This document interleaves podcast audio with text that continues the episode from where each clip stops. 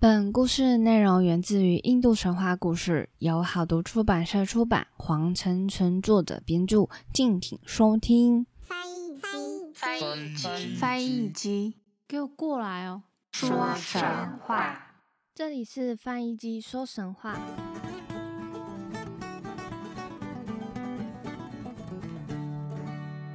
欢迎收听翻译机说神话，我是翻译机。今天就是印度神话中最后两则故事了。第一则故事蛮有趣的，故事分享完之后呢，会跟大家说说我以前的一些经验谈。那究竟是怎么样子呢？我们就来听故事吧。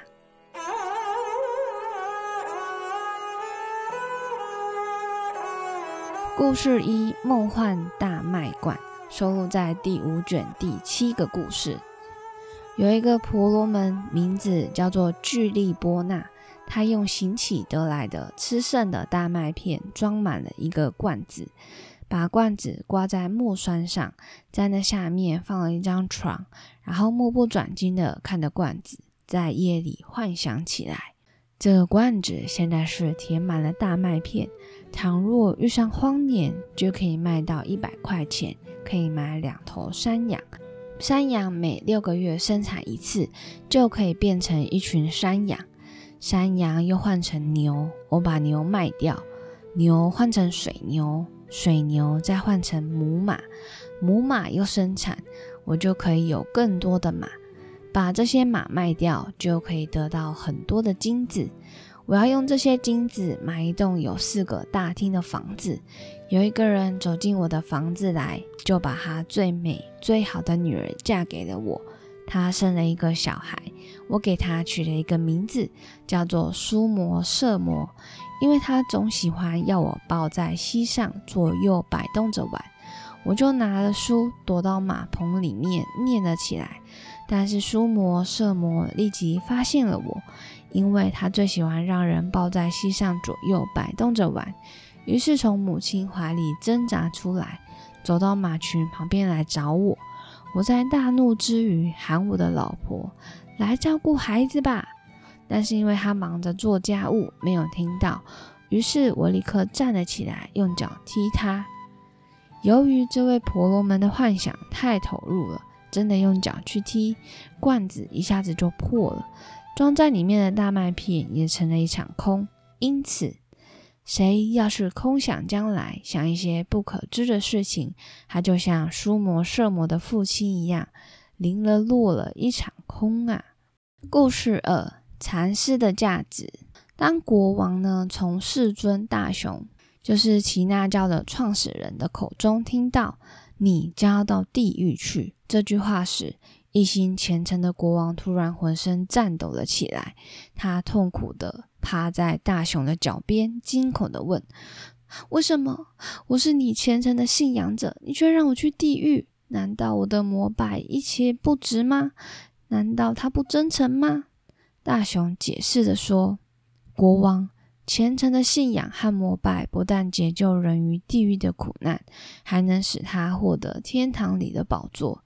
但你在成为信仰者之前做过的那些罪孽，却还是要得到报应的。你在地狱里将忍受那些罪恶所带来的痛苦。国王的心里很害怕，一想起阴森的地狱，他就不寒而栗。为了摆脱地狱之苦，他宁愿付出自己的一切。他想，我有这么大的一个帝国，无数财宝，难道还不能摆脱地狱？于是他恳求大雄，尊敬的大神，把我从地狱里拯救出来吧，请你指引我一条路，可怜我，怜悯我吧，我可以用我整个帝国和全部的财富来换取。告诉我，我怎样才能脱离地狱？世尊大雄洞察一切的目光早已看出来，这个帝王的内心还以自己拥有无上的权力和无尽的财富而傲视一切，而这种傲慢本来就是一个束缚。他因为这种傲慢就不可能得到解脱。大雄用严肃深沉的语气说：“国王，如果你想得到解脱，那办法只有一个。”如果你能从沙门布尼耶那里得到他一次禅师的果，那你就可以逃脱地狱的折磨了。听了大雄的话，国王心花怒放。一次禅师的果能有多少价值？一千不行就十万，十万不行就给他一千万金币。不过如此，这是多么简单的事啊！于是国王亲自来找布尼耶，小心翼翼地说：“尊敬的沙门，我有事相求，请你千万答应我，不要让我绝望。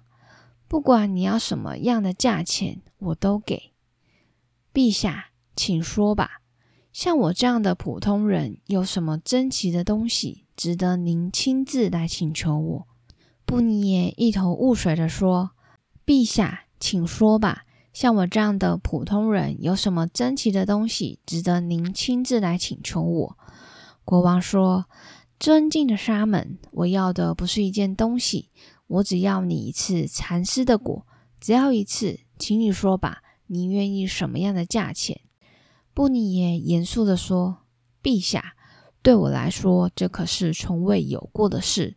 我不知道禅师的价钱，您去问世尊吧，他会知道的。”第二天一早，国王就焦急不安地来到大雄面前，恳求着说：“世尊，布尼耶答应给我禅师的果。尊敬的大神，请你告诉我，我该付他多少金币？我甚至可以给他宝库里所有的财宝。我一定要买这一次禅师的果。”大雄看得出来，这个帝王的傲慢不但没有减少，反而更加嚣张，就说：“国王。”你以为物质的财富可以和禅师相提并论吗？可以交换的吗？即使是从地上堆到天界那么多的财宝，也不可能换取禅师的果。大雄继续说：“国王，一个生命在最后的时刻来临时，他在死神面前，可以用金币去换取生命吗？”国王回答：“这是不可能的。”大雄回答：“那么，我的国王。”你能够用金钱去换取伟大圣洁的禅师吗？它是无价的。国王听了就呆住了，他以为可以用物质的金钱买到禅师而产生的傲慢，一下子就被粉碎了。他马上明白了，要获得解脱，就必须反省禅师。以上就是今天最后两则小故事。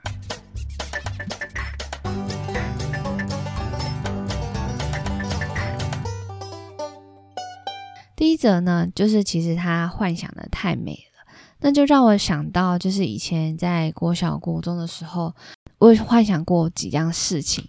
第一个就是我幻想自己去歌星，但是我没有真的幻想，我是真的有做出这个行动，但我的行动不是唱歌，或者是跳舞，或者是练习什么才艺。我的行动呢，就是我就把 Jolin 的一个专辑唱片，然后呃印下来。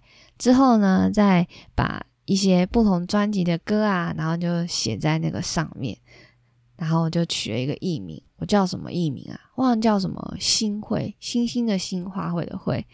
结果好像真的有这个艺人的名字，那当然我是不知道，所以我就取了这个名字，然后呢，就假装自己是星会，那自己的第一张专辑就是有这十首歌，对，那这就是第一个幻想。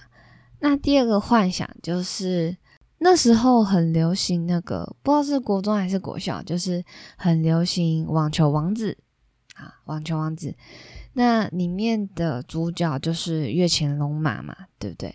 但我最喜欢的是里面网球队的队长手冢国光，啦啦啦。那那时候呢，我就幻想，诶，手冢国光呢是我的男朋友，大概就是这样子。这是我比较印象深刻这两个，嗯，特别的幻想。第一个幻想是真有做出行动，那第二个幻想就是只是单纯，诶，哇，是是诶，然后就是最喜欢在睡觉的时候还会演戏这样子。那时候好像觉得这一切很美好，所以每天呢都很期待睡觉的时光。因为睡觉呢，你不可能会马上睡着嘛，你当然还有一段翻身的时期。那我就趁那时候呢，诶，假装自己是手冢国光的女朋友之类的。现在讲一讲就觉得好丢脸哦。好，那以上就是那这这个就是我小时候呢有幻想过事情，这样子。那后来我记得好像为什么会消失呢？因为我觉得如果我再持续这样下去，我会不会就是呃真的得到幻想的这样子的疾病？也就是说我生病了，会有这样子的疾病特征出现。所以我后来呢就也不再幻想这种事情，然后再加上要准备大考啊，读书时间又拉长了许多。所以我晚上睡觉，我几乎就没有时间在想这些事情。之后，但也就是长大了啦，所以幻想这件事情就比较没有再出现。那不晓得大家有没有什么幻想的经验呢？也可以多多留言跟我分享一下。而第二件故事就是禅师的价值，就是这个国王呢，他以为他有很多财富，那他想要就是用这些财富去换非物质上的东西。其实我觉得他就是要告诉我们，就是即使你赚了再多钱，你在死后离开了这个世间，你的所有财宝其实都带不走的，都还是留在了这个当下。嗯，也不知道是给谁花，看你的遗嘱呢是给谁。当然，我觉得概念不一定是这个概念呐。他要强调的概念应该是说，禅师的价值不应该是用金钱来去做衡量的。像是，嗯，那除了禅师的价值之外，其实人命啊、性命啊、友情、亲情、爱情这些呢，其实都不太能够用金钱下去做衡量的。那也许可以，譬如说亲情、友情、爱情，你用花钱的方式来去买，那有可能是真的吗？嗯，这也不一定哈。我觉得他应该要告诉我们的是第二个想法。那第一第一个想法就是，呃，死后带不走的，这个我觉得也是一个延伸的一个概念。诶，难道就是要让我们活在当下，想花的时候就花吗？好吧，我也不知道。那以上这两则呢，就是在印度神话中这两则故事分享给大家。接下来呢，我们就会进入到波斯神话故事，但我们不会这么早就开始，请让我休息个两周，我们再开始新一季的波斯神话故事好吗？谢谢大家的体谅。那也别忘了趁这时间可以多去听听其他国家的一些神话故事。在讲波斯的时候，其实就只剩下日本神话故事了。而跟好读出版的约定也即将要到期了。我跟他签约是签到二零二三年，对，所以就是还剩下半年的时间，我可以就是分享这些神话故事。那究竟之后节目的形式会怎么样呢？我也不晓得，就大家再期待看看喽。那我们就两个礼拜波斯神话故事见，大家拜拜。